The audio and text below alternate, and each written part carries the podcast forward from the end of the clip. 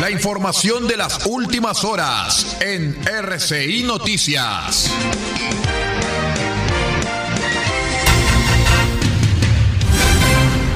Vamos con nuestro boletín horario en RCI Noticias.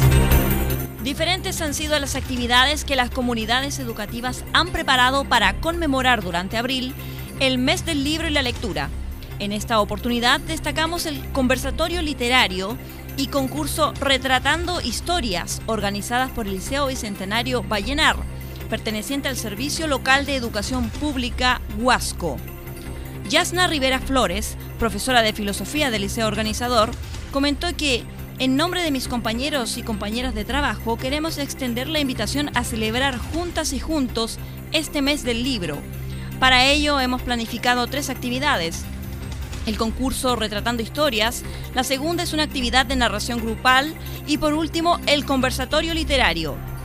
En esta última actividad mencionada por la profesora, la que se dará eh, cita este martes 27 de abril desde las 18 horas.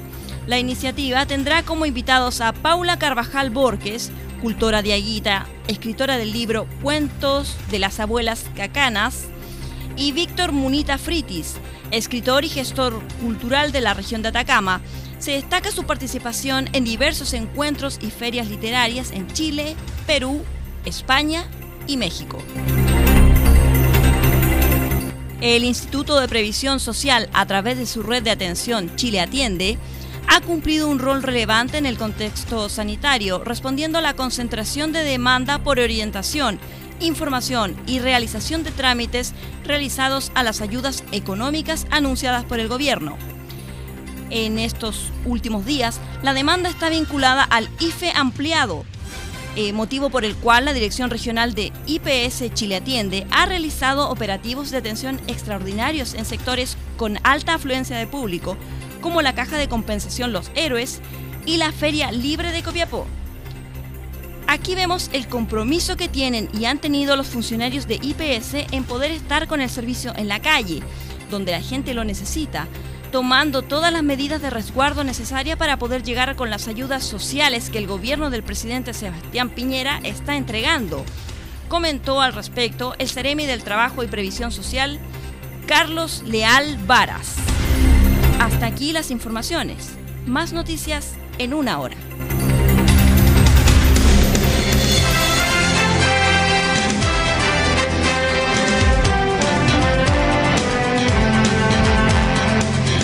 Hemos presentado la información de las últimas horas en RCI Noticias.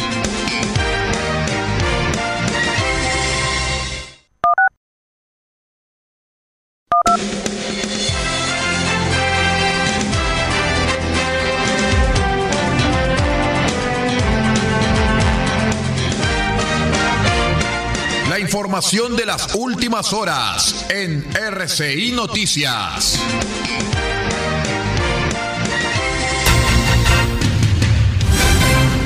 Vamos con nuestro boletín horario en RCI Noticias. Al cierre del proceso, Atacama fue la región que alcanzó el mayor monto en dinero de postulación al programa de capacitación y transferencia tecnológica para la pequeña minería artesanal, sumando un total de 1.881 millones con la finalidad de financiar los 212 proyectos presentados. En la región, 195 fueron proyectos individuales y 17 correspondió a proyectos asociativos, mientras que por provincia, la Empresa Nacional de Minería, ENAMI, en su planta de El Salado, recibió 62 postulaciones, 601 millones. Copiapó con 52, 536 millones, y la planta Vallenar recepcionó 98 proyectos, 742 millones. Por su parte, el Ceremi de Minería de Atacama, Cristian Albayay, destacó que esta es una excelente noticia que, se da, que da cuenta que esta iniciativa del gobierno del presidente Sebastián Piñera es clave para reactivar la economía. Entendemos que la pandemia ha afectado la situación económica y social de muchos pequeños mineros y y mineros artesanales, y este beneficio será de gran ayuda para que estos productores puedan aumentar su producción, logren maximizar sus eh, beneficios y ser parte del carro que impulsa la reactivación económica de nuestra región y del país. Finalmente, es una señal que la región de Atacama está posicionada a nivel nacional como la capital de pequeña y mediana minería debido a la cantidad de recursos solicitados a este fondo. El anuncio de ausencia de vacunas Coronavac en los distintos puntos de vacunación para la jornada de ayer lunes causó la molestia de los copiapinos, mientras que en el portal La Chimba se registraron aglomeraciones en la búsqueda de las dosis. De acuerdo a lo informado por el municipio, solo se inoculó con dosis de Pfizer, dado que hay stock crítico a nivel nacional de la Coronavac, las cuales llegarían durante hoy martes. Sin embargo, durante la jornada de ayer surgió la información de que habrían dosis de la vacuna china en el portal La Chimba, que fue implementado como centro de inoculación durante la semana pasada. Luego, a las 13 horas, presentamos la edición central de RCI Noticias con la conducción de Aldo Ortiz Pardo. Hasta pronto.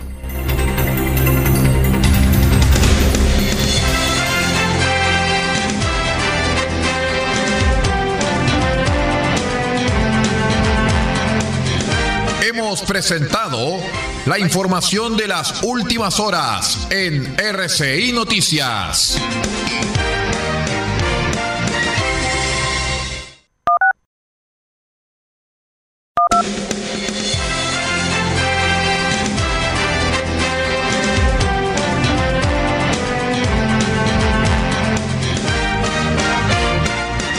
Información de las últimas horas en RCI Noticias.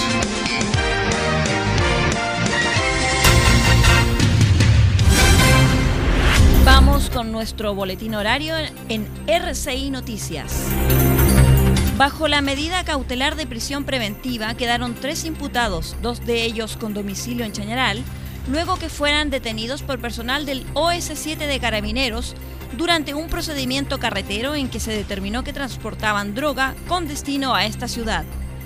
De acuerdo a los antecedentes argumentados por el fiscal jefe de esta comuna, Marco Arena Ceballos, mientras personal del OS7 realizaba controles policiales a la altura del kilómetro 986 de la Ruta 5 Norte, advirtieron que un vehículo que circulaba de norte a sur detuvo su marcha aproximadamente a 50 metros de la fiscalización esta acción fue advertida por los funcionarios, quienes vigilaron los movimientos de los sujetos, pudiendo ver que se movilizaron a la parte trasera del vehículo, para luego remover tierra y ocultar bultos a un costado de la vía, continuando con su viaje, dijo el fiscal.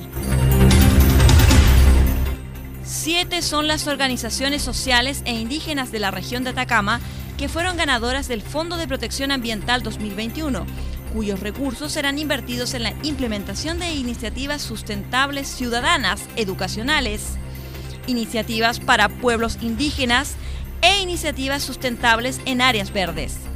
En esa línea, Carlos Olivares, encargado del fondo, en la región de Atacama, valoró la adjudicación señalando que las iniciativas beneficiarán a cerca de 1.500 personas, quienes a través de la entrega de recursos entre 4 y 8 millones de pesos por iniciativa seleccionada, en total, 32 millones de pesos que apoyarán el desarrollo de los proyectos ganadores ambientales entre mayo de 2021 y marzo del 2022.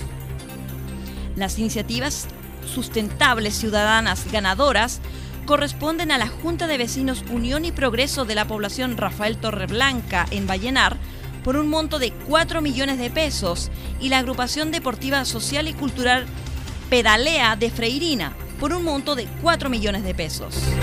Hasta aquí las informaciones. Más noticias en una hora.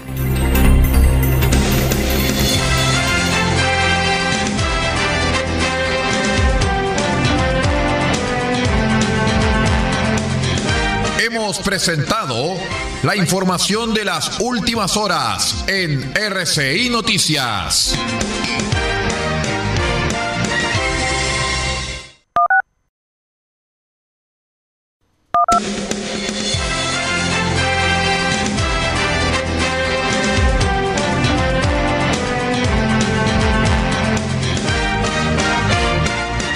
Información de las últimas horas en RCI Noticias.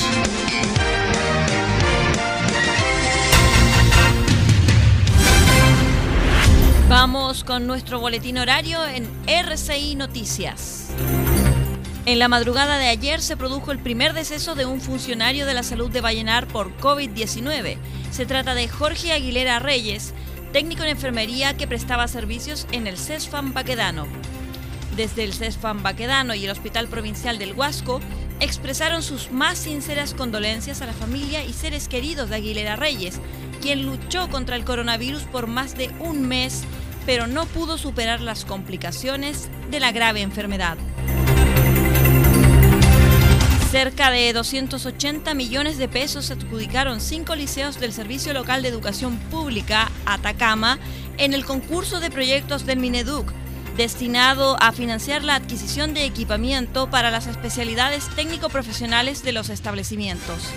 Se trata del Liceo Federico Varela de Chañaral, los liceos El Palomar y José Antonio Carvajal de Copiapó, el Liceo Bicentenario Manuel Magaláes Medling de Diego de Almagro, y el Liceo Jorge Alessandri Rodríguez de Tierra Amarilla. Cabe destacar que los proyectos adjudicados corresponden al 100% de las iniciativas presentadas al Mineduc y que todos los liceos técnico profesionales mencionados recibieron la asesoría técnica del Servicio Local de Educación Pública Atacama para la preparación de sus postulaciones. Hasta aquí las informaciones. Más noticias en una hora.